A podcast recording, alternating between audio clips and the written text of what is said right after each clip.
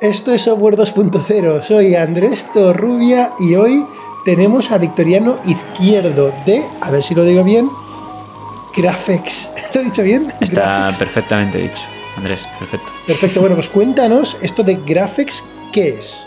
Pues básicamente lo que nosotros pensamos es que hay un espacio ahí entre lo que hacen las herramientas que llaman de Business Intelligence, ¿no? los dashboards, que básicamente suele ser una analítica muy descriptiva de las KPIs de una empresa, ¿no? Eh, y esto todas las empresas tienen algo así. Los business analysts básicamente miran KPIs. Esa es la que es un poco una evolución de lo que hacían con Excel, pero con más datos, ¿no? Y, ¿Qué, herramientas, digamos, son así como las que más te vienen a la cabeza cuando hablamos de herramientas de Business Intelligence y de Pues Tableau, que lo compró Salesforce, por ejemplo, el año pasado por 13.000 millones, ¿no? Que justo hasta hoy que Slack le han anunciado la compra, era la venta más grande de la historia de una empresa de tecnología esta de startups. Y luego pues está Looker, que la compró Google, por ejemplo, por 2.000 millones el año pasado. Eh, Click es muy famosa, Power BI de Microsoft. Hay un montón, hay más de 300, 400 herramientas que tienen un buen mercado. Mm. Perfecto. Y entonces están estas herramientas que llaman Business Intelligence, ¿vale? Pues nosotros no hacemos eso. O sea, nosotros de hecho vendemos a la gente que ya tiene algo así, ¿vale? O sea, es como un requerimiento para no tiene sentido que cojas Graphics si no tienes ya un BI, ¿no? Y luego, en el otro extremo, hay gente intentando, en lugar de ver simplemente cómo sus variables de su negocio evolucionan, ¿no? Hay gente intentando modelar esos datos, ¿no? E intentando, pues, predecir y hacer cosas un poco más predictivas, ¿vale? O sea, hacer el análisis más avanzado de datos. Entonces, para eso que llaman Advanced Analytics, la mayoría de la gente diría que está usando notebooks en, R, o sea, en RStudio, ¿no? Y notebooks en Python, ¿no? Que es, yo diría, lo, más común, que es lo que enseñan en general en los másteres de Data Science, ¿no? Y, es, está, es open source, está más disponible y demás. Entonces, eh, entre estos dos extremos hay otras herramientas que han surgido estos años, como unas que les llaman AutoML, ¿no? como pudieran ser Data Robot o H2O, que son algunas de las más famosas, también Google y Azure y todas estas en su cloud han creado sus propios AutoML. Digamos que los AutoML te crean modelos predictivos, ¿no? Pues ahí como por fuerza bruta, ¿no? Haciendo combinaciones de un montón de parámetros y de un montón de, métodos, ¿no? De crear, de crear eh, modelos, ¿no?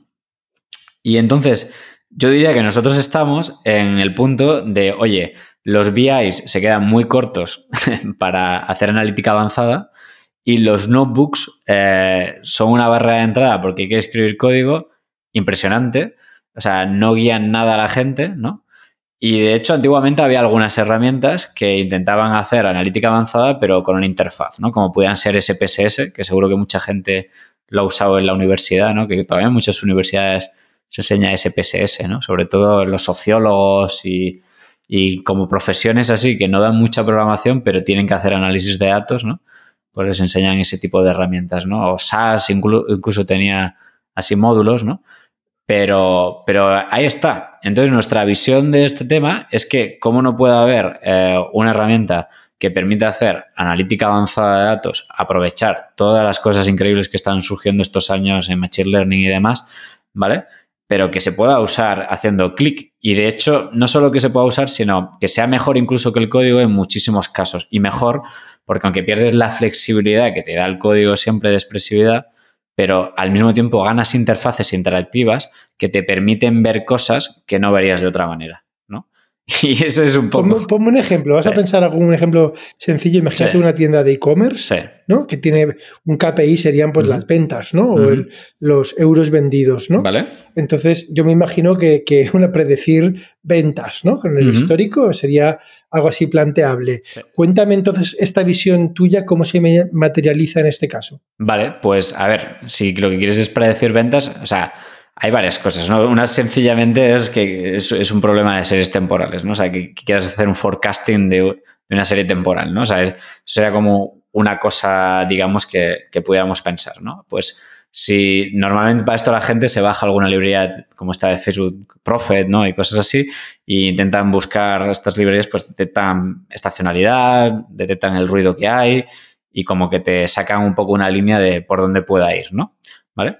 Entonces, algo directamente que nuestra herramienta pues podrías hacer es pues cargar estos datos y podrías hacer con unos clics que te sacara esto, pero también que tuvieras una interfaz en el que te descompusiera eso por esos momentos de estacionalidad y luego te las cruzara con un montón de otras variables que tú tienes asociadas a esas fechas en tu negocio, ¿vale? O sea, primero variables típicas que también te, se te enriquecen de los datos, como pues si era un festivo, si era un día entre semana, eh, si a esa hora había un partido de fútbol y cosas así. Eso, por ejemplo, en Graphics estamos invirtiendo mucho en tener modelos o a conectarnos con APIs y datos que te enriquecen tus datos, ¿no? Que eso da mucho valor.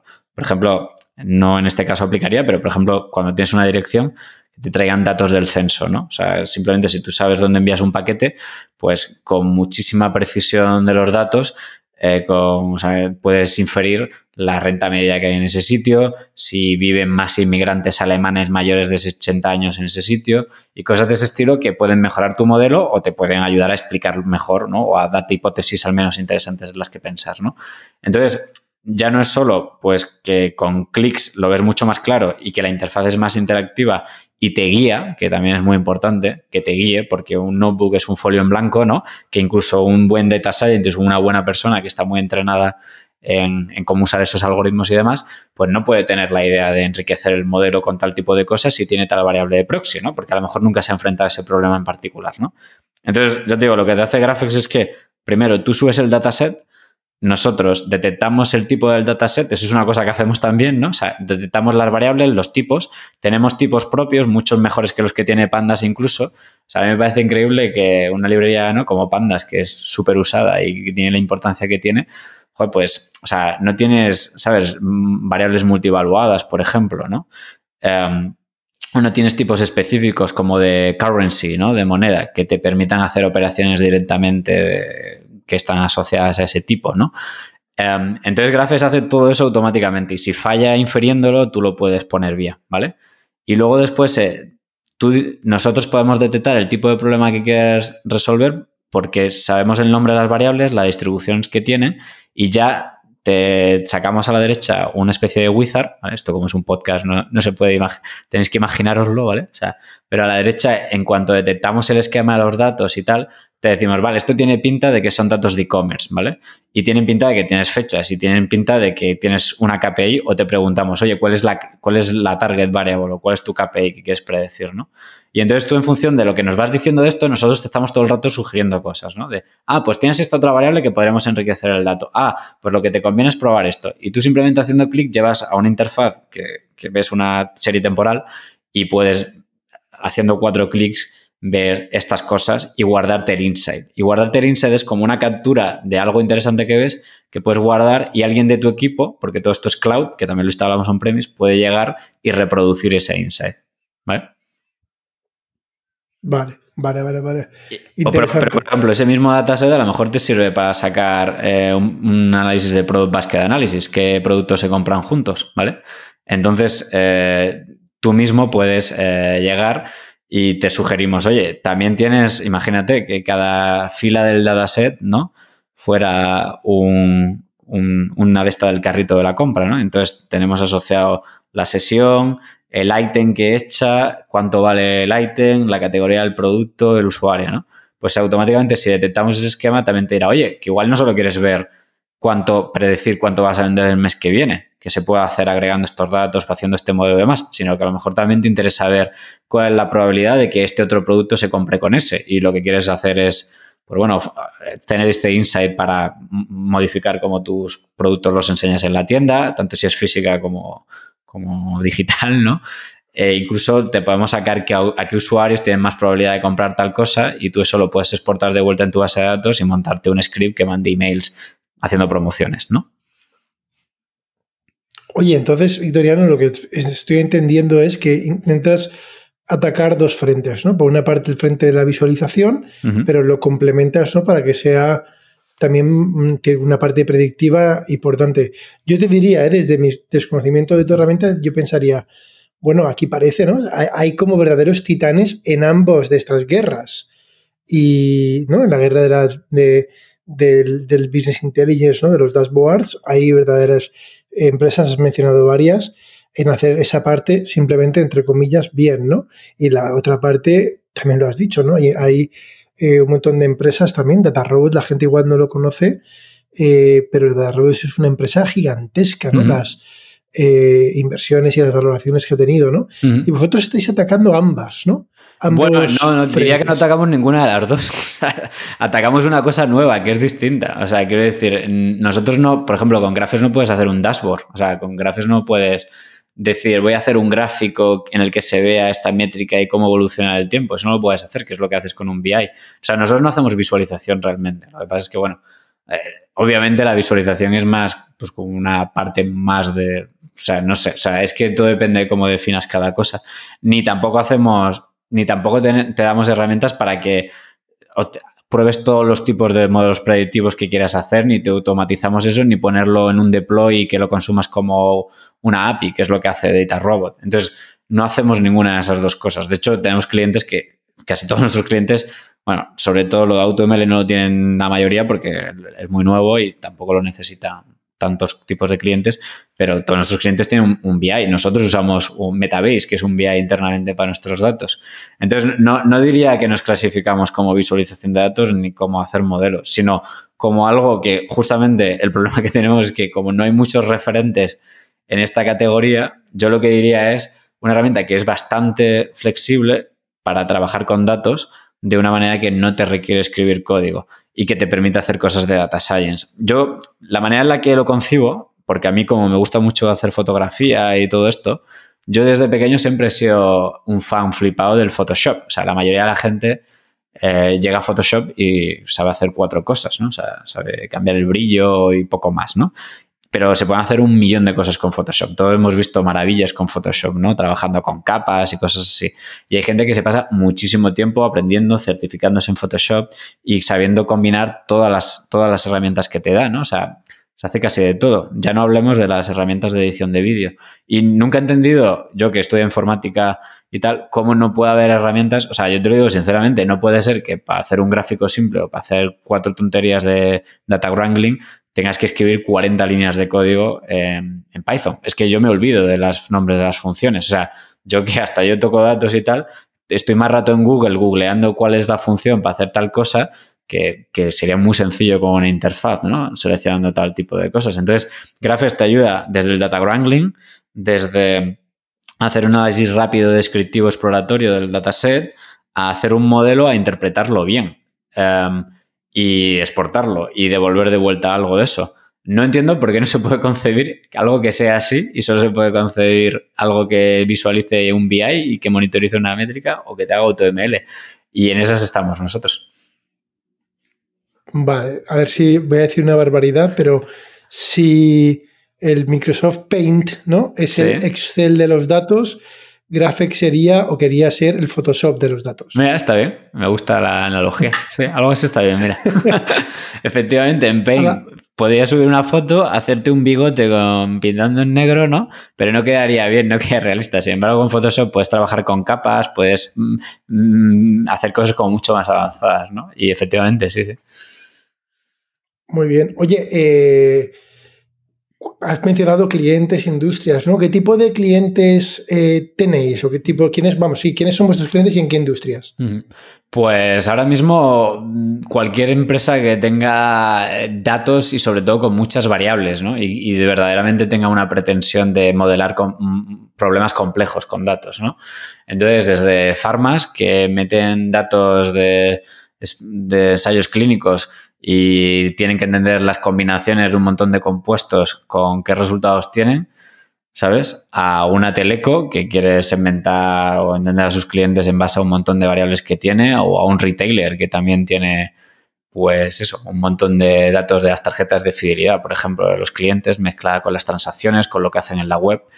Em, ese tipo de clientes que hoy día ya están un poco en este stack moderno del data science, que yo diría que consiste en coger el dato del CRM, que tengan un Salesforce, un HubSpot o lo que sea, el dato transaccional que cojan con, y el transaccional puede ser de su propia base de datos, de lo que tengan, ¿no? En un Postgres o lo que sea, eh, con eventos que hacen como Segment, ¿no? Que demanda este tipo de cosas, ¿no? Y luego datos que provienen de otras fuentes como puedan ser soporte de usuario, que son mensajes de texto, en lo que también nosotros somos muy buenos entendiendo cosas de, porque no solo trabajamos con datos estructurados, sino que también te ayudamos a, trabajar con imágenes y contextos. Y entonces todo eso lo, meten en un data warehouse e intentan hacer preguntas complejas con eso, ¿no? Y ese es, ese es nuestro cliente. Ahora lo que hay sobre todo es gente, pues eso, toqueteando, atacando ese data warehouse con notebooks y suelen ser data scientists, que hay poquitos en el mercado y además cambian de trabajo frecuentemente. O sea, las empresas no les da mucho tiempo a hacer algo interesante porque no, porque duran poco y son difíciles de encontrar. Y nuestro reto es como los mismos que tocan el BI, ¿no? pueden verdaderamente hacer cosas más complejas con los datos, ¿no? Y tener intuiciones mucho más interesantes de, lo que ocurre en la empresa con los datos, ¿no? Em, Muy bien. Oye, eh, hablando de datos, ¿no? Que te, habrás encontrado, eh, ¿puedes, ¿puedes comentar algunas situaciones? Siempre hay, ¿no? Situaciones como curiosas cuando yo hablo con empresas o con datos, como descubrimientos que han hecho que no te puedes imaginar. ¿Tienes alguna anécdota basada en datos? Eh, de, nuestros clientes en general o de proyectos que yo he analizado por mi cuenta? Ambas, las dos pintorescas. A ver, joder, eso es lo típico, ¿no? Que cuando te preguntan cuál es tu no sé qué favorito, ¿no? Que, si no lo piensas con tiempo, seguro que se te olvida lo, más así. De hecho, yo, yo, me paso en Twitter el día haciendo análisis por mi cuenta de, de, cosas interesantes que veo. Claro, de los clientes estoy más limitado a lo que nos dejan a lo que nos dejan contar. Por ejemplo, yo... o que te hayan contado, ¿no? sí, hay, clientes que, sí, hay clientes que sí que nos dejan. Pues de hecho, les hemos, hicimos un evento el año pasado con clientes, invitamos a alguno a que contaran así cosas interesantes que veían. Y entonces, claro, suelo referirme a ellos para, porque sé que, no les importa, porque ya lo han contado y está en YouTube y tal, ¿no? Eh, y a mí, ya digo, siempre el, que más me fascina de mirar es el de la Secretaría de Estado de Seguridad, que mete datos de crímenes. Entonces, eh, lo que han hecho es estructurar todos los partes de la policía de mogollón de crímenes. Por suerte en España no hay muchos crímenes al año y unos 300. Y entonces, pues meten ahí unas cuantas personas a estructurar esa información, a decir, oye, era de la víctima, del autor, qué relación tenían, las coordenadas en las que pasaron, la hora del día, ¿no? Y una cosa flipante que de un chaval que trabaja con estos datos allí dentro es que, o sea, ve qué patrón tienen los crímenes perfectos, los que no se resuelven. Y, y, claro, y es como, tío, esto no sé si suena, suena, bien, suena bien. Claro, y digo, y digo, claro, esto hay que tener cuidado, ¿no? Porque yo siempre lo digo, cuando veo los informativos, hoy al mediodía estaba con mi novia viendo la tele y tal, el informativo, y, te, y dices, joder, es que en la tele están todo el rato dando ideas a la gente mala, ¿no? De los que ponen los cables estos a las bicicletas, que van por el campo y no los ven y se hacen daño y cosas así. Y decimos, joder, esto es peligroso contarlo porque, porque la gente le das ideas para hacer el mal, ¿no? y, no, eso por ejemplo me llama el patrón, todos estamos esperando. No, no voy a contar cuál es el patrón, porque de verdad me parece terrible y no lo pienso contar, eh, porque de verdad es terrible eh, ese tipo de cosas. Pero claro que los hay, o sea, de esto es, esto es muy Sherlock Holmes, o sea, Sherlock Holmes sabe estas cosas. Y, pero bueno, sí que como anécdota contaré que un dato que a mí me llamó mucha atención era eh, quién mata a su cuñado. O sea, eh, hay gente que, o sea, tú puedes ver cuántos cuñados se matan al año, ¿no? Lo típico, ¿no? De que la gente se, queja de su cuñado. Y sí, sí, todos los años de media hay unos tres cuñados asesinados por sus cuñados. y, pero bueno, otra cosa que me llamó mucho la atención fue también, que esto sí que lo puedo contar y tal, es que los menores de 13 años, casi todos, los matan siempre mujeres y suelen ser madres o madrastras. Y la verdad que fue algo que me llamó la atención, que yo no sabía y decía, joder, pues esto es curioso, ¿no? O sea, el por qué, jodidísimo de, responder, ¿no? De hecho, es hasta peligroso casi hacer hipótesis, ¿no? De ese tipo de cosas. Pero, pero no sé, son cosas así que ves que dices, joder, qué patrones, hay patrones clarísimos de, de tal. No sé si llegaremos a Minority Report un día, pero, pero sí que me parece impresionante la de datos así que tienen las instituciones, o sea, organismos públicos como la policía y lo poco que se ha hecho hasta ahora. Y también me llamó la atención que había gente allí, sargentos de la Guardia Civil mayores, o sea, no te estoy hablando de gente joven, sino súper motivada con algo como Graphics, porque llevan como toda su vida como con sospechas y haciendo algunas cosas de estadística básica, ¿no? Y cuando ven que pueden clusterizar a los asesinos y luego pueden colorear por una variable y rápidamente identificar qué clúster predice mejor y hacer como esta especie de modelos interpretables, pues les flipa. Y a mí me flipa porque aprendes muchas cosas también, ¿no? Qué interesante, ¿eh? O sea, eh, clusterizar. Te iba a hacer la broma de cuando has dicho el crimen perfecto y, esto de asesinatos hace en el 2018, conocerás, salió una noticia que, la, pondré en el hilo cuando publique el podcast, que la noticia, te vas a reír, es acusada de matar a su marido la mujer que escribió cómo asesinar a tu marido. ¿Ves? Es que la gente que piensa... Sí, esta se ve que desveló todo en el libro y claro, se lo leyeron, ¿no? claro. algún policía dijo, igual hay un lampista aquí interesante. Sí, se lo leyeron. Revisaron. Qué bueno. Pues Interesante. Y, y, oye, y entonces ah, también has comentado, ¿no? A veces haces, he visto que haces muchos análisis en Twitter, ¿no? De clúster. Esto es con mm. grafes porque veo que tienes otra herramienta mm. que se llama contexto.io. ¿Es lo mismo o no? Bueno, contexto es lo que, lo que hicimos antes de empezar a Graphics. O sea, esto como empieza en su momento más inicial es conmigo y con mi socio Miguel, eh, dos chavales que habían estudiado informática que yo hago mi proyecto fin de carrera con Esteban Moro, que es un físico que está en el MIT ahora, profesor de la Carlos III, que se dedica a hacer Computational Social Science, ¿no? que es básicamente hacer sociología, pero con datos, con Big Data, digamos. ¿no? Entonces, pues hacen desde datos de móviles y cosas así, y obviamente cuando yo estaba terminando la carrera, allá por, no me acuerdo ya del año, pero hace como seis o siete años, ¿no? Em, pues estaba súper de moda analizar datos de Twitter, ¿no? Porque la verdad que son bastante interesantes, ¿no? Entonces, eh, yo como también tenía una relación con los medios de comunicación, ¿no? Venía un poco de mi pasado este en el instituto de hacer cosas de fotografía para medios como El País y El Ideal de Granada, pues salió un poco una idea que es como la que empezó con texto, que era hacer un producto muy vertical, muy concreto de datos, para que los periodistas encontraran eh, comunidades interesantes nicho, fuentes interesantes nicho. O sea, mi idea era, los periodistas, una vez que ya un periodista, imagínate, de jueces o algo así, una vez que ya tiene tres o cuatro contactos, ya, ¿sabes? Se meten en su cámara de eco y ya no se enteran de nada más. Y yo era, y yo era como, ¿cómo puede ser yo, que soy un chaval aquí joven de veintipocos años, con esto de Twitter soy capaz de identificar como fuentes muy de nicho, gente ahí que está trabajando en cierta empresa tal, que dan pistas súper interesantes, aunque tengan pocos seguidores, ¿Cómo podemos hacer una herramienta que ayude como a segmentar estas comunidades y sacar esta señal entre todo el ruido que hay en Twitter, ¿no? Y entonces por aquel momento casi todo, bueno, y a día de hoy también, que casi todo el negocio que hay de datos de redes sociales, sobre todo de Twitter, que es el, el que mejor tiene sus APIs el que tiene una más variedad de gente públicamente contando cosas, están muy orientadas a monitorizar keywords, a monitorizar palabras clave, ¿no? entonces, eh, para mí esto era como poco interesante, porque era como, bueno, vale, está muy bien ver cuánta gente ha dicho la palabra Coca-Cola en la última semana, ¿no? Y bueno, sí, puedes inventar si son hombres o mujeres, ¿no? Y a qué hora del día lo dijeron, vale.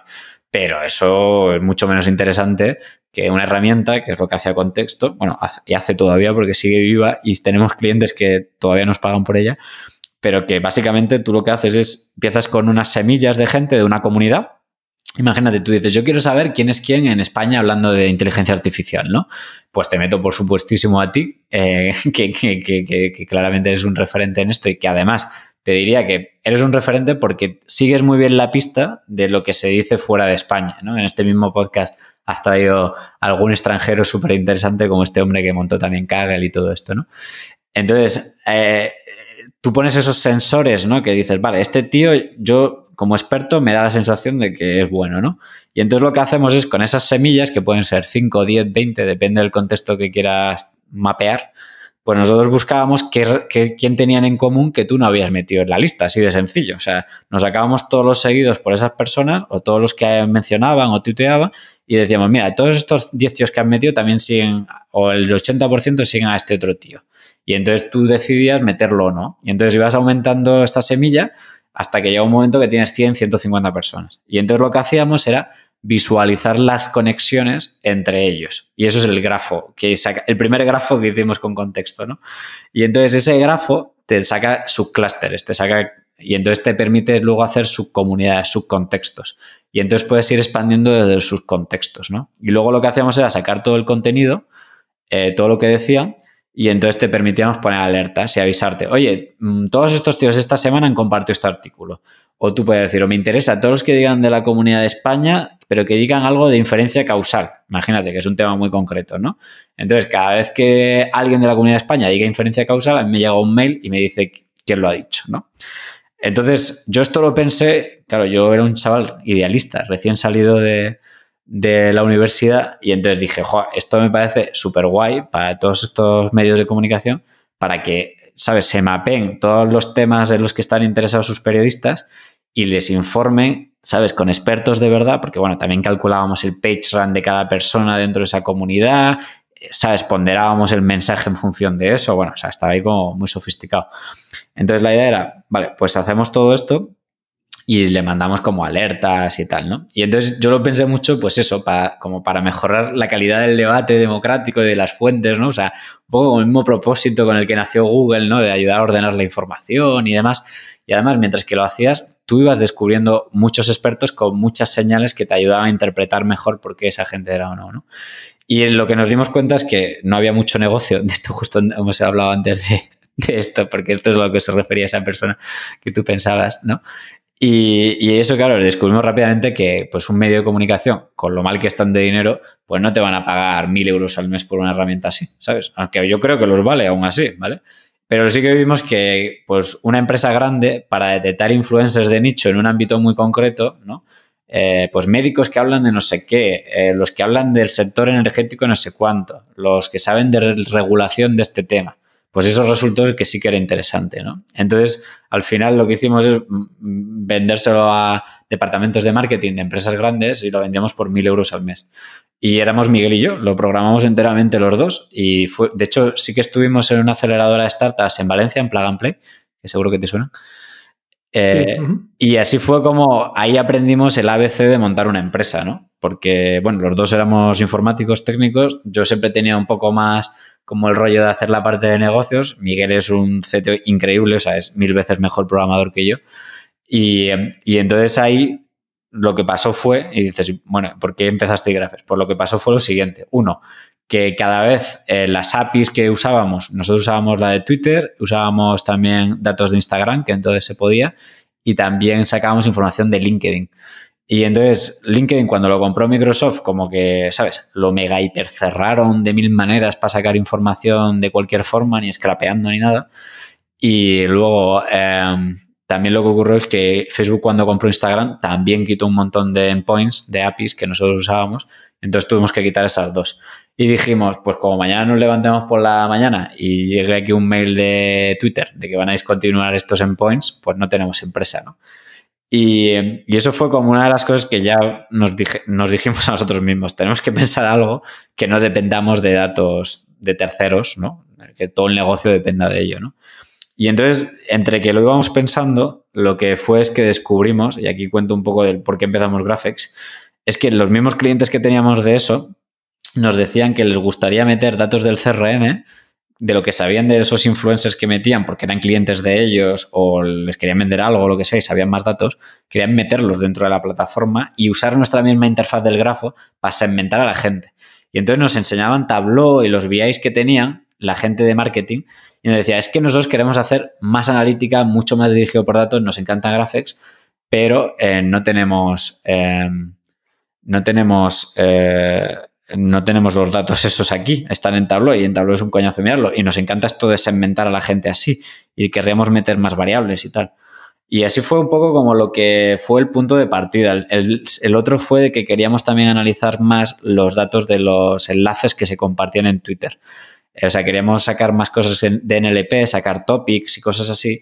Y entonces vimos una empresa que se llamaba Quid en Estados Unidos que había levantado 100 millones de dólares, que básicamente hacía grafos con textos. O sea, que cada nodo era un texto y entonces sacaban la relación semántica hacia una reducción de dimensionalidad y entonces sacaban esa distancia de coseno lo que calcularan, ¿no? Y los conectaban. Y entonces sacaban clústeres y los clústeres eran como topics de los textos. Entonces dijimos, coño, han levantado 100 millones. O sea, debe haber negocio ahí, ¿no? Y dijimos, nos hemos programado una librería de grafos desde cero, que es mucho más potente que las que tienen estos tíos. Ya habíamos armado una, una infraestructura por debajo que era medio seria. Y dijimos, hacer un MVP de esto igual no cuesta tanto, ¿no?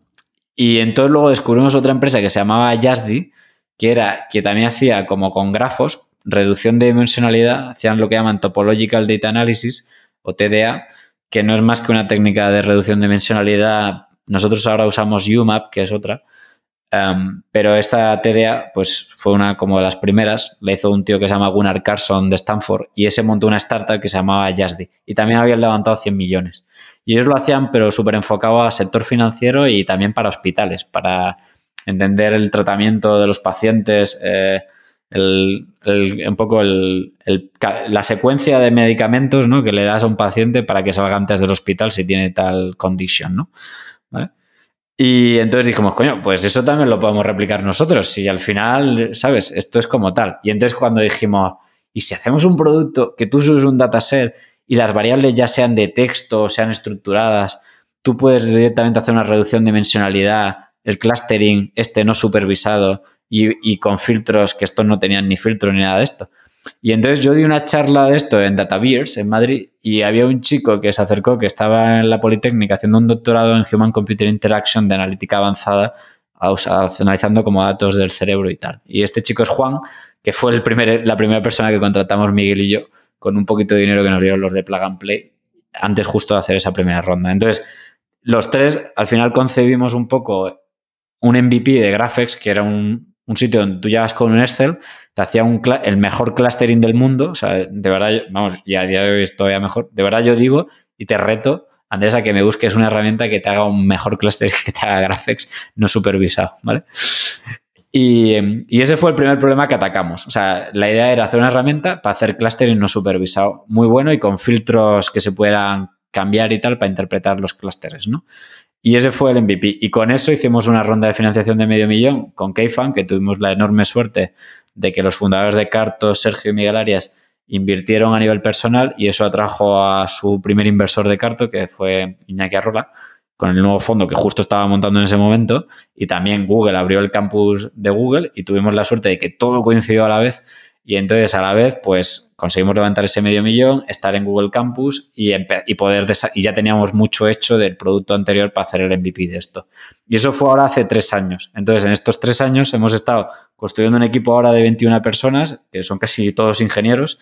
Eh, y ya el año pasado empezamos a vender eh, grafes en serio, hace año y medio o así. Y la verdad que muy bien, ahora tenemos muy buenas sensaciones y la respuesta de los equipos a los que le vendemos pues tiene muy buena pinta, pero vamos, me enrolla yo aquí como una persiana continuando lo que me habías preguntado de contexto. Has respondido a las preguntas que te iba a hacer, ¿eh? No te las he hecho, pero tú, tú mismo las has respondido. Perdona. Estábamos sin guion, o sea que, fenomenal. No, te iba a preguntar, claro, te iba a preguntar por tu viaje como emprendedor, ¿no? Sí. Y ya has dicho un montón de cosas. ¿Qué es lo que te ha, qué, qué, qué ha sido lo más difícil hasta ahora? ¿eh? Sé que queda camino, pero ¿qué ha sido hasta ahora lo más difícil? Lo más difícil yo te diría que es el reto que cuando montas una startup, de hecho justo estos días he visto que Eduardo Manchón, que sé que conoces bien, eh, estaba, escribió un artículo en el Confidencial, ¿no? En el que decía que en España, pues igual tenemos emprendedores y un ecosistema un poco paleto, ¿no? En el sentido de que ni somos bootstrappers ni nos gustan las empresas ronderas, ¿no? Que hacen grandes rondas de financiación, ¿no? Y yo la verdad que coincido bastante con esa visión, sobre todo porque al final nosotros lo que hacemos considera que es una tecnología compleja, o sea, no sé si llamarlo deep tech, pero necesitan un huevo de ingenieros y muy buenos, ¿vale? O sea, em, y se tarda tiempo. O sea, yo creo que para hacer un producto como el nuestro, para poder venderlo y que tenga atracción, pues hemos necesitado casi los tres años y medio, cuatro años, aunque ya lo hemos empezado a vender un poquito antes, ¿no? Pero, pero creo que te hacen falta tres, cuatro años de dinero, de gente muy buena currando en una cosa para hacer algo que verdaderamente pueda competir a nivel mundial, porque nuestra aspiración es el mejor software del mundo haciendo eso, porque si no, no, ganas. O sea, hoy día la competencia está a un clic de distancia, ¿no? Entonces, en el ecosistema español, como no hemos tenido casos de éxito muchos, nosotros hemos tenido la inmensa fortuna de la gente de Carto, que ha sido súper pionera creando una herramienta de analítica avanzada en España, en su caso muy orientada a Location Intelligence, que le fue bien y que levantó 30 millones, ¿no? Y que saben y tienen inversores internacionales, ¿no? Y yo creo que sin esa idea de ese ejemplo, pues no sé si hubiéramos conseguido encontrar algún inversor que, creyera en nosotros. Y mira que dinero hay en el ecosistema ahora mismo, ¿no? O sea, ahora hay un montón de fondos con bastante pasta, pero muy pocos de ellos se atreven todavía a invertir en cosas que tardan 3, 4 años en empezar a vender y que son muy tecnológicos, porque muy pocos fondos tienen gente que sepa bien de tecnología, ¿no? Y menos de datos, ¿no? Entonces aquí todavía hemos luchado con ecosistema, yo te diría, no solo además te lo digo del no por echarle la culpa a los inversores, ¿eh? sino creo que es una culpa de todo el ecosistema, de simplemente al faltar referentes, pues uno, eh, no encuentras muchos empleados con experiencia a los que puedas contratar. Nosotros los frontends que contratamos no es para cambiar el HTML y el CSS, es para escribir código en C++ que se compilan con WebAssembly, se ejecutan en el navegador y tiene que ir la hostia de rápido. Imagínate cuánta gente en España sabe escribir así, ¿sabes? C++ para ese. entiende esa frase, ¿sabes? claro, que entienda la frase, tú mismo lo has dicho, ¿no? O sea, tardamos de media dos, tres meses en fichar a ese tipo de ingenieros y, luego tenemos que enseñarles nosotros un huevo, ¿no? Y luego además, una vez que los hemos criado y tal, tenemos que enfrentarnos a que no se los lleve un, una startup internacional y les pague 150.000, porque yo no les puedo pagar 150.000 ahora mismo. O sea, en España, o sea, con las rondas que yo he levantado, que hemos levantado 3 millones en total, que no está nada mal, o sea, y que me siento hiper afortunado de haber levantado 3 millones en SID en España para hacer un producto como Graphics. O sea, me siento súper afortunado de haber llegado así. Pero es que en Estados Unidos competimos con empresas que levantan 60 o 50 para el SID, ¿sabes? Porque hay dinero, porque hay dinero en este sector un huevo. O sea, ¿cómo no va a haber dinero para, si estamos hablando de que cualquier cosa que Graph te descubra puede tener un impacto de millones en una sola empresa, ¿no? pero esto, no se dicho, ayer pasó una cosa y lo has mencionado, ¿no? Que, es la que ha sido vendida a Salesforce, ¿no? Y he visto el precio y, lo, comenté, pero es que me parece todavía, hoy lo estoy pensando y lo he chequeado varias veces y, digo, lo estaré haciendo bien porque es que eh, lo han comprado por un valor superior a... Millones. Espérate, a lo que vale Telefónica en bolsa. ¿vale?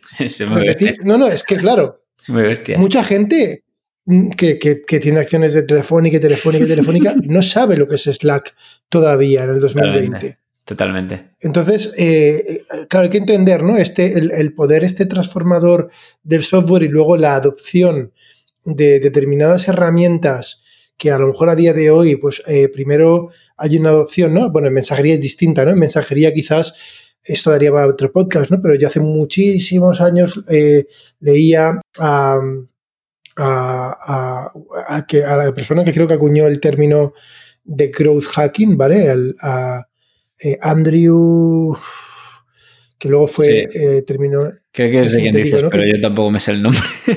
sí, diseccionó, diseccionó pues un, growth hack que había en Airbnb, bueno, en definitiva. y, venía a decir el ciclo de, adopción de, los, de, la mensajería que empezaba en realidad eh, que, que, había que fijarse en las herramientas de mensajería, que era curioso, que usaban los teenagers asiáticos, ¿no? Eh, eh, en su día te parecía un poco, o sea, decías, mm, ¿qué, está diciendo? Y, hoy ves que en el mundo de los negocios metemos emoticonos y ya son como ciudadanos de primera, ¿no? Cosa que esto es inaudito. O sea, hace 20 años un emoticón, una conversación de, empresa y, y, ciclos, no este, ciclos entre comillas parecidos, empiezan a ver lo que a lo mejor puede, puede parecer, como tú dices, una sofisticación ¿no? de este tipo de herramientas de agrupación, clusterizado o herramientas, pues van a acabar, ¿no? Y la adopción, como tú dices, pues eh, a medida que, que, la, que la herramienta madure y la haces accesible, pues claro, eh, hay pocas barreras, ¿no? Es el famoso este software em, se va a comer el mundo, ¿no? El, famoso artículo este. Sí, software is eating the world, sí. y, y, aquí, claro, es, es, es masivo. Y, y, bueno, has dicho Deep Tech, eh, sí, o sea, esto es Tip Tech, eh, yo personalmente creo que lo que hacéis sí que es tecnología, porque es que además es plataformica, ¿no? O sea, quizá eh, hacéis una, tecnología pues, que sirve para edificar cosas. Tú fíjate, y con lo que has dicho, podrías haber hecho una empresa de venta de anuncios de influencers, que es difícil de localizar, ¿sabes? existen eh, agencias de colocación de campañas de marketing a influencers, ¿no? Y ya se lo conocen y, podrías haber montado eso si tu cofundador en lugar de ser eh, un super CTO, ¿no? Pues fuera una persona más bien del mundo, digamos, puramente de marketing. Pero habéis hecho una cosa plataformica, ¿no? Que es muy, que es muy interesante y, que, y que que sí, claro, un poco, digamos que el, lamento solitario, ¿no? Me quedaría yo en la frase, ¿no? Sí. la sensación. No, es, es, o sea, es varias cosas a la vez. O sea, una, em, el rollo de que los inversores de aquí, o sea, en general te diría, y, hay que decir que al final hemos tenido inversores como Scafan y para ellos el, el reconocimiento que creo que merecen de que al final invierten en startups como la nuestra y otras cuantas, ¿no? Y, y, lo entienden y tienen gente muy buena dentro del, de su equipo que han sabido entender lo que hacemos y bien, ¿no? Pero es muy difícil, o sea, quiero decir que hay pocas así, ¿no? Em, y, a, y, casi todas, ya te digo, les cuesta pues ver eso, cosas más que, pues eso, más que verdaderamente para que España vaya bien, va a hacer falta que tengamos casos de éxito internacionales, ¿no? O sea, no solo empresas, pues eso, que, que hacen un copycat de algo que funciona fuera y son un player local fuerte. O sea, creo que hay espacio para todo. O sea, yo no quiero criticar ni mucho menos ni a los que bootstrapean una startup que tiene un mérito enorme enorme, o sea, tiene un mérito enorme el mogollón de startup bootstrap y de emprendedores que no levantan un solo euro de capital y montan empresas que trabajan 30, 40, 100 personas, incluso más, sin nada. O sea, eso es un mérito enorme, pero es que las startups basadas en ventajas competitivas en tecnología, que es un poco lo que creo que Eduardo Manchón suele resaltar en sus mensajes, ¿no? Y, creo que él lo cree de convicción. O sea, son las que generan esos márgenes, ¿no? O sea, las que generan eh, y que en el IBEX 35 algún día, como dice él, o sea, tengamos una empresa que verdaderamente, ¿sabes? Pues eso, o sea, pueda competir de tú a tú y que traiga y que cambie nuestra economía, nuestro modelo y que de ellas nazcan muchas más tecnológicas de ese estilo. A mí hay una cosa que me flipa que es el Observatorio de eh, Observatorio of Economic Complexity o algo así que hicieron en el MIT y que, y que predecía qué tal iba a ir la economía de un país por la complejidad de los productos que exporta. Entonces, eh, eh, predecía, es verdad, predecía a 10 años el PIB de un país. ¿Quién predice a 10 años el PIB de un país con el resto de variables que te suelen contar el gobierno y demás? Nadie, porque son, no, son cosas que correlan directamente, o sea, que no son tanto un valor predictivo, ¿no? Pero, pero ellos vieron que los países que fabrican productos complejos, o sea, microchips, o sea, software, cosas así, y los portan, o sea, y, les va bien, o sea, pues esos, eh, el ejemplo que ellos siempre ponen es Corea del Sur, ¿no? O sea, Corea del Sur, en los 50-60 había salido una guerra con Corea del Norte, eran súper pobres, el, el, GDP, el PIB per cápita comparado con el de Venezuela era minúsculo, era la mitad, y, los venezolanos hinchaban a exportar petróleo crudo, ¿no? Pero ¿qué pasa? Que los japoneses van y se ponen a fabricar microchips allí, ¿no? Entonces, ese conocimiento de fabricar algo complejo se empieza a embeber en la economía en ese país, ¿no? O sea, el que al principio hay un currito, ¿no? se diseña lo de design en California, ¿no? Fabricado en China, pero al final los chinos aprenden a, a, hacer eso, ¿no? A lo mejor luego no tienen tanto estilo marketizando o haciendo interfaces y cosas así, pero todo acaba llegando, o sea, todo eso acaba llegando, ¿no? Y si un país apuesta por fabricar cosas y hacer cosas complejas, hará que tengan cosas de mayor margen. Y la economía venezolana, mira dónde está hoy y siguen haciendo mmm, petróleo refinado como mucho, lo más complejo que hacen, ¿no? Y mira dónde está Corea del Sur, ¿no? Um, y yo creo que hay un, a, otro nivel dentro del software que ya en sí es complejo, o sea, que nadie me malinterprete, hacer un copycat bien hecho es súper complejo, o sea, está bien. Pero si haces software todavía más complejo, que verdaderamente tiene una ventaja competitiva y tiene aspiraciones a nivel mundial de crecer, pues, pues, pues está jugando en otra liga. Y es que además eh, es que se puede hacer, porque es que hay dinero ahora mismo de capital de riesgos. Ahora mismo en España, el año pasado, o sea, no quiero decir más la cifra, pero creo que se levantaron más de 500 millones los fondos de inversión o mil millones. El problema es pues que creo que no se, apuesta bien el dinero, no se hacen las apuestas al principio en, en seed, en cosas ¿sabes? Que generan una ventaja competitiva. La mayoría de pasta de las rondas de inversión se van a gente de ventas, a marketing a gastar en anuncios, ¿no? Para crecer rápido. O sea, las series A se llevan casi todo, pero muchísimo desproporcionalmente, porque es cuando ya están seguros, cuando ya casi son profitable, ¿no? Cuando ya están en break-even, cuando la empresa ya es rentable. No se genera, no se mete pasta para, para tomar velocidad de escape, ¿sabes? Para tal. Y en cambio en Estados Unidos es todo lo contrario. O sea, en Estados Unidos, bueno, se mete por supuesto también mucha pasta en las siguientes rondas, pero es que, ¿sabes? Yo lo veo, o sea, es que... Y es que además tampoco haría tantísima más, ¿sabes? Yo no estoy diciendo que haya que... Pero que aquí no se viera raro que una startup que hace un producto tecnológico como el nuestro, pues yo qué sé, levantara 10 millones, ¿sabes? A lo mejor para hacer un, un producto así, se tirara cuatro años como se tiraron en su día los de Figma, por ejemplo, los de Webflow. O los explica, de... explica qué es Figma porque igual hay gente que no sí. lo conoce. Figma es, o sea, yo, yo de hecho meto Graphics en, la, en, esa categoría de productos. O sea, hay una serie de productos nuevos que les llaman no code, ¿no? O no code, ¿no? Como sin código, ¿no? Que, que, bueno, en general el software siempre aspira a ser no code, ¿no? Porque se supone que si no es código, ¿no? O sea, no es software como tal. Pero hay un montón de software ahora como que es B2B, es decir, que lo suelen comprar las empresas, no consumidores, aunque suelen empezar usándolo primero los empleados con el freemium, tienen un modelo freemium o gratis, o meten una tarjeta de crédito y pagan 20 euros al mes, ¿no? Y luego de repente eso tiene la capacidad de escalar dentro de la organización. De hecho, Slack, que la acabas de mencionar, eh, tiene esa propiedad, tiene un freemium súper generoso, o sea, eh, mogollón de empresas usan Slack sin pagar nada, porque eh, cualquier empleado dice, oye, pues a mí me gusta esto, y empieza dentro de un equipo, ¿no? Y luego se va viralizando y cuando ya necesita estar feature, la gente mete dinero y a lo mejor te cuesta 8 euros por empleado. Claro que si tienes una empresa de miles de empleados, pues es un dineral, ¿no? Pero, pero tienen como esa capacidad este tipo de software, ¿no? Como de escalar mucho de precio. Pero otra propiedad que tienen en común, para mí hay una familia de productos, como por ejemplo es Figma, que lo que ha hecho es llevar al navegador software que antes era de escritorio y hacerlo colaborativo. Figma es básicamente como Illustrator o como Sketch, o sea, es un software para diseñadores que es bastante complejo de hacer. Por eso han tardado cuatro años y usan la misma tecnología que nosotros, WebAssembly, para poder en un navegador hacer cosas complejas con gráficos y con muchos datos, ¿no? Con mucha cantidad de tal, ¿no? Y ellos se tiraron cuatro años y hicieron unas 30 40 millones de rondas seed para hacer el producto y, ni lo abrieron al público siquiera durante esos cuatro años, ¿no? Y ahora ya son sin duda el líder del mercado y creciendo a una velocidad enorme y ya veréis como si lo venden algún día, pues será por muchos billions, ¿no? Y estará claro que, pues, que se comerán toda la tarde. Pero igual que, que, esto que, que Figma, por ejemplo, está Webflow, que es para hacer webs.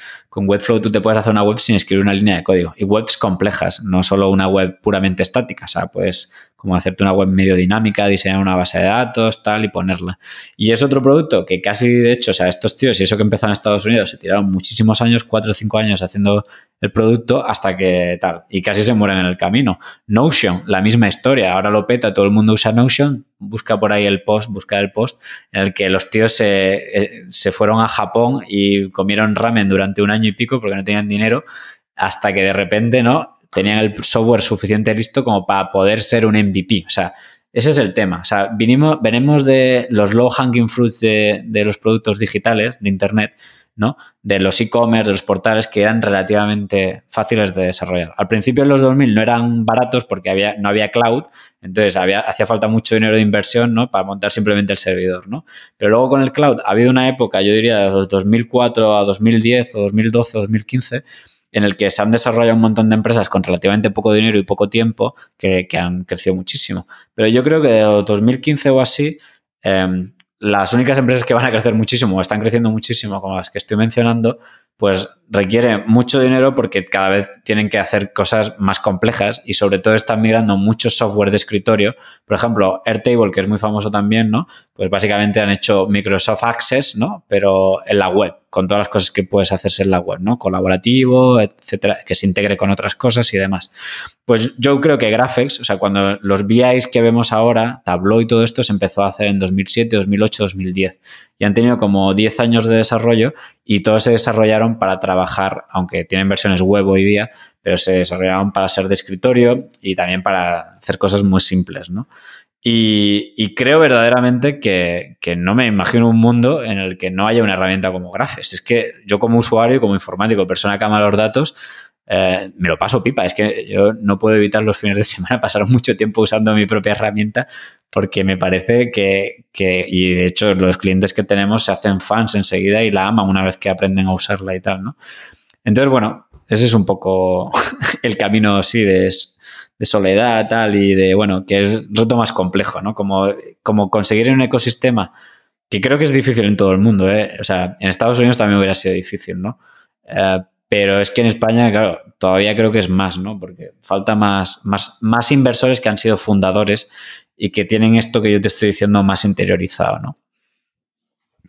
Sí, bueno, yo estaba pensando en un, símil, ¿no? Y el símil sería, yo creo que aquí todo el mundo, pues enseñamos una parcela vacía en un buen sitio y no tienen ningún problema poner dinero porque visualizan lo que va a ocurrir, ¿no? O sea, eh, aquí no, aquí Exacto. Mm, es que a lo mejor ni siquiera te digo hablar, ¿no? Y si no supiera de este tema, no sé, o sea, es que a lo mejor hay efectivamente pues mucha audiencia, ¿eh? ya sean inversores, incluso lo que son potenciales clientes que quizá hoy en día ni lo sepan, que, todavía no saben que, van a necesitar un producto de estas características, ¿no? Y lo van a acabar usando igual que hace X años no sabíamos que íbamos a usar un Slack para la empresa, ¿no? La, Mm. mensajería Mm. y la comunicación asíncrona, ¿no? Por Mm. poner este ejemplo. Eh, muy interesante, Victoriano. De Oye, de hecho, la una fase de cosa, comu- una cosa curiosa que, eh, porque, o sea, me acordé de ti porque estuve en San Francisco hace un par de años y tal, y justo hablé con los inversores y de repente me dijeron, esto le va a gustar a Anthony. Y Anthony era uno de los fundadores de Kaggle, el otro fundador, Anthony y tal, que justo acababa de vender a Google Kaggle, ¿sabes? Entonces, y de repente, ¿sabes? 15 minutos más tarde estaba en la casa de Anthony enseñándole graphics, ¿no? Y, y, y dices, claro, ves, aquí tienes un inversor que ha invertido ya en algo como Kaggle, que sabe, que conoce a alguien que entiende esto muy bien, ¿no? Y, y él mismo estaba muy interesado a nivel personal. ¿Qué pasa? Que ahora yo creo que los fondos extranjeros están más abiertos a invertir en empresas que no están en Estados Unidos porque se hace muy difícil una empresa que está empezando, que no tiene su sede allí y tal, que es, de hecho solo tienes que ver en Crunchbase, que es la base de datos donde están todas las inversiones y tal, busca cuántos, cuántas fondos, cuántos startups españolas han levantado pasta en seed de un fondo extranjero. O sea, hay tres y las tres que hay es porque el fundador ya había hecho algún exit y había tenido esos, a esos inversores en su startup anterior en, en de estos más avanzados, ¿no? Sí, no, no, es, es eh, bueno, pero oye, yo creo que, que casos como el vuestro, ¿no? Esos son, esperemos, ¿no, Victoriano? Que estás diciendo Espero. que hacen falta referentes. Sí, sí. Esperemos que, Yo voy a que luchar sea por ello, por lo menos. un, un referente y, y no, no, efectivamente, yo os animo a que a que probéis el producto. ¿Hay alguna beta o se puede probar? O sea, beta Sí. no, perdón. Sí, ¿Hay sí. algún plan así abierto? Sí, desde hace unas pocas semanas hemos abierto un freemium eh, que cualquiera puede llegar a registrarse y probarlo. De hecho, esperamos mañana sacar una nueva versión de este freemium que mejora muchísimo, por ejemplo, cómo hacer modelos predictivos. Ahora mismo es bastante confuso y difícil de hacer. Porque es un clásico. Siempre que hablas con. con- siempre que, eh, que no hay. Si el emprendedor no te dice que mañana sale la versión nueva, que, que es mucho mejor que la Sí, que hay, sí, es que no es no estás hablando con el proyecto adecuado, ¿no? Sí, sí, no, la que tenemos está bien, pero pues ya sabes que siempre estamos súper avergonzados de lo que tenemos, ¿no? Porque vivimos un poco como en el futuro de cómo va a ser, ¿no? Y entonces ya es como que nos da asco, ¿no? Lo, lo que está, ¿no? Es como, "Buah, ¿cómo podemos tener eso, ¿no? Eh, en realidad la que tenemos está bien, es potente. El problema principal es que el, no es intuitiva si no te dan un training. Nosotros hemos estado hasta ahora vendiendo siempre, haciendo un training al cliente de una hora, dos y tal, enseñándole cómo funcionaba en persona. Entonces no, no había muchas cosas de onboarding, de usabilidad, de cuando te registras, de cómo llegar a hacer algo interesante, que no estaban ni mucho menos pulidas, ¿no? De hecho, con la versión de mañana mejorará mucho sustancialmente, pero todavía tenemos muchas más cosas que vamos a aplicar. Entonces, sacamos el freemium como al, mitad, al final del verano, porque fue como, mira, mejor sacarlo y que esté mal y tal, que seguro que hay gente que aún así consigue hacer cosas interesantes, que estar siempre esperando la versión perfecta del freemium, ¿no? Y, y, sí, para nosotros el freemium la verdad que nos entusiasma porque en estas semanas que llevamos pues ha habido ya, hemos cerrado cuatro o cinco clientes creo que, lo han probado gratis y han querido pagar por, el, por la versión de pago, ¿no? Y eso no está mal porque de momento nuestras licencias, o sea, no son baratas del todo, o sea, no, empiezan con 400, 500 euros al mes. Queremos ir haciendo como licencias cada vez más accesibles y más económicas y que, y que sea como un pricing más gradual por uso y tal. Pero todavía queremos tener más datos de estos freemium precisamente para poder hacer un modelo con datos que nos permita predecir cuál es el precio óptimo, ¿no? De nuestra propia herramienta, ¿no? Esperemos que no entres en un, en un bucle anidado y te. sí, sí, es verdad. Y, y, te quedes sin memoria, ¿sabes? sí, sí, sí. Muy bien. Oye, Victoriano, pues un verdadero placer. Eh, la verdad es que me parece súper interesante un ejemplo de cómo eh, no, no, sois una empresa que, digamos, usa la, el, la inteligencia artificial, el aprendizaje automático, incluso, bueno, eh, no supervisado en este caso, ¿no? Por muchos casos, uh -huh. bueno, todo, pero parte, eh, sino que, que, que, que, la paquetizáis y la productizáis, ¿no? Que me parece todavía más ambicioso y más interesante, ¿no? Así que, jo, un verdadero placer y muchísimas gracias por, por, por, estar aquí. Ah, ti, un montón. Soy, sigo el podcast bastante y, bueno, y a ti en Twitter llevo ya años siguiéndote y la verdad que te agradezco las pistas que sueles darnos, que yo suelo aprender mucho contigo. Pues esta fue la entrevista con Victoriano Izquierdo que nos habló de Graphics. Y ahora voy a hacer un cambio de tercio absoluto. Como sabéis en Twitter muchas veces me gusta poner acertijos. Y voy a poner un acertijo que en verdad es un acertijo guion acertijo venganza.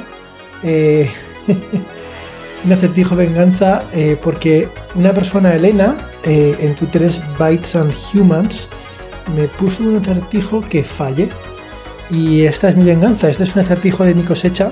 Es un poquito complicado, ahora veréis. Y os voy a contar en qué consiste el acertijo. El acertijo consiste en que tenéis que averiguar el nombre de la fundadora de una hermandad de hechiceras. Y para pertenecer a esta hermandad de hechiceras, esta suma hechicera, digamos, eh, que era además matemática, dio a todas las candidatas dos números al azar, digamos, imaginaros entre menos 3 y 3, y les dio una operación matemática muy sencilla, que está en cualquier calculadora, y les pidió que cogieran los números que les había tocado, que en realidad forman un número un poco más complejo. Eh, con dos números se puede formar un número más complejo. Y les pidió que eh, introdujeran ese número en una calculadora y eh, hicieran la operación y el resultado lo volvieran a meter, hicieran la operación, lo volvieran a meter y un porcentaje de las candidatas hechiceras que cuyo resultado no diera error, que la calculadora no diera error, eh, pertenecerían a la hermandad. Lo que ocurrió al final, después de esta operación, fue que aproximadamente un 63% de las candidatas hechiceras, pues efectivamente no les dio error. Y el número que les dio en la calculadora, digamos la magnitud del número que les dio, fue el número 0,739085. 0,739085. Es un número especial. El número tiene. Bueno, el número le pusieron un nombre. Tiene varias interpretaciones. La, la versión oficial no me interesa. La versión más fantástica, casi de película de Marvel, es bueno, pues una de las hechiceras había tenido un pasado en Marvel y había de hecho intentado asesinar a, Stark, creo que se llama Howard Stark. Entonces, repito, les dio, habían un montón de candidatas, repartió dos números al azar con ese número eh, y una operación matemática metiéndola muchas veces. Al final, a algunas personas les dio un error, esas se tuvieron que salir y las demás quedaron eh, en el grupo, ¿no? Ese grupo, pues ahora son un conjunto de hechiceras. Y bueno, os quiero preguntar, y va por ti, Elena, sé que es complicado, pero esta es mi venganza. ¿Cómo se llama este conjunto? A ver si me lo puedes decir. Yo, si no, en unos días pondré una foto y hasta código en Python del conjunto. hasta pronto.